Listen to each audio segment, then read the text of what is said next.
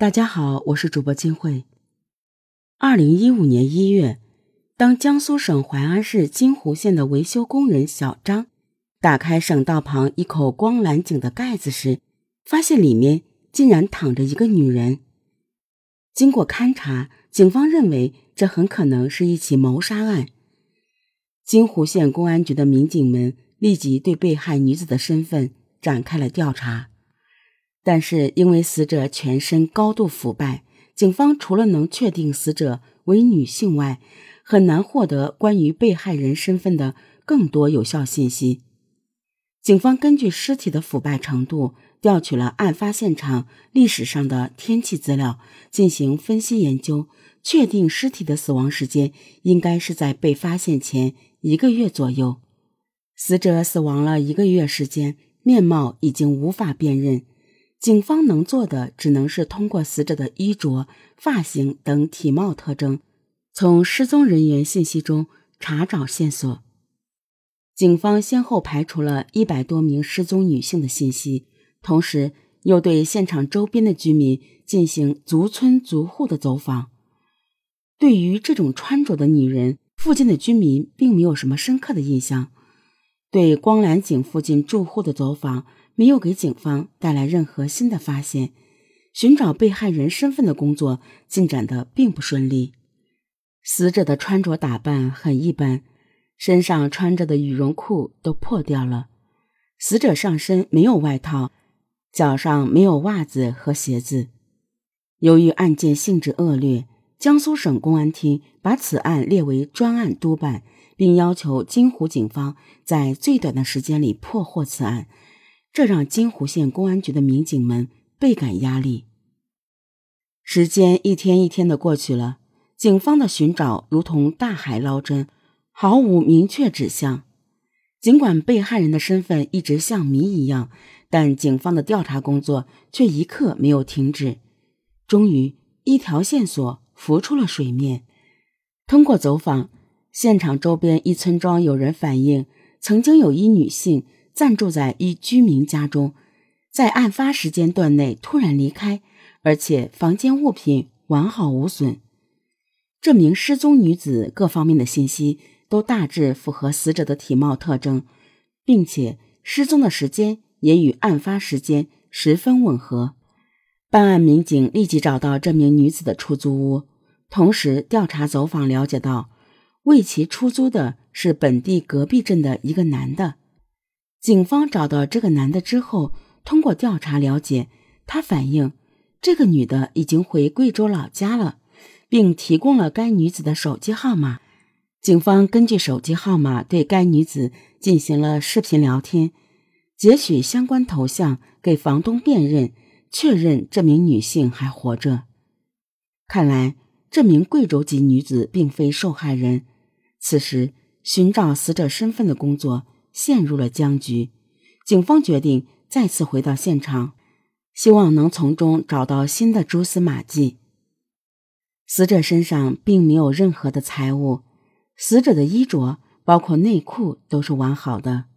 根据死者的穿着和其他迹象，民警们排除了劫色的可能性，但是现场也并没有发现其他痕迹物证，可见嫌疑人行凶之前做了周密准备。这给案件的侦破带来了很大的难度。法医鉴定结果显示，受害人身上的致命伤是脖子上的勒痕，死因是窒息死亡。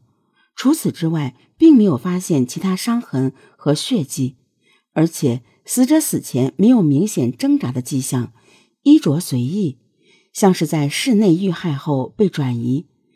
那么，案件第一现场究竟在哪里？警方只能从发现受害人的光缆井查找线索。案发现场位于戴楼镇衡阳村一条省道的路边，出事的阴井有九十厘米见方，井盖有八十多公斤，需要用工具才能移开。打开井盖需要用到工具，要同时带上死者和工具。犯罪嫌疑人应该需要一辆作案车。案发现场过往车辆密集。好在省道上安装有监控探头，虽然监控拍不到光缆井的位置，但只要车辆在光缆井附近停车滞留，就会被监控记录下来。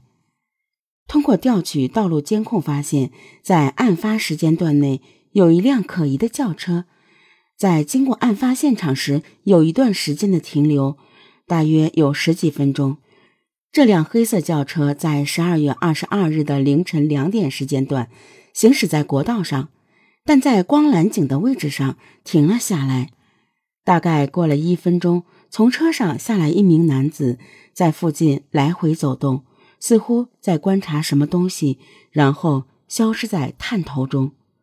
几分钟后，男子回来了，上了车，在国道上掉头行驶。这个发现引起了民警的高度关注。一辆车停在路边，并不让人感到意外，但这辆车停留了十分钟。假如真的是犯罪嫌疑人驾车而来，在十分钟里，他能打开重达八十二公斤的井盖？并完成作案吗？为此，办案人员做了现场实验。警方发现，把车停在路边，下车撬开井盖，大概用时五分钟；然后返回车上，把尸体搬运下来，扔到井里面，盖上井盖，再返回到车上去，大概用时三分钟。前后总共大约需要十分钟左右。实验表明，停车时间同嫌疑人。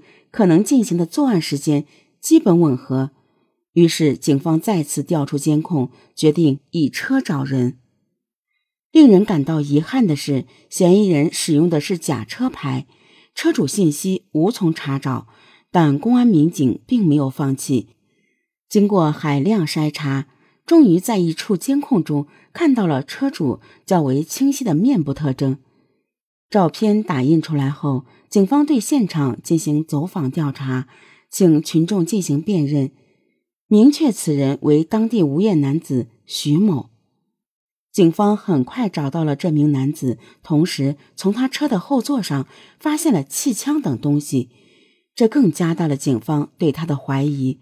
但接下来的审讯却让办案人员大失所望。原来。徐某是社会闲杂人员，晚上用弹弓到现场附近田地去打鸟，他的嫌疑被暂时排除了，案件的侦破再次陷入了僵局。就在这时，负责痕迹物证鉴定的侦查员在死者随身的衣物上发现了一条新的线索：死者裤子上面有一个被烫过的小洞。小洞上面贴着一个非常小的透明胶贴，胶贴上面有一个旺旺集团的 logo。通过对 logo 的仔细检验，发现是一次性贴上去的，可以排除是从其他纸箱上揭下来，然后再粘上去的可能性。这个带有食品工厂标识的胶贴被粘在死者右腿的裤腿上。粘着这个胶贴的地方是一处被刮破的地方，死者可能还没来得及缝补，所以用这个胶贴来替代。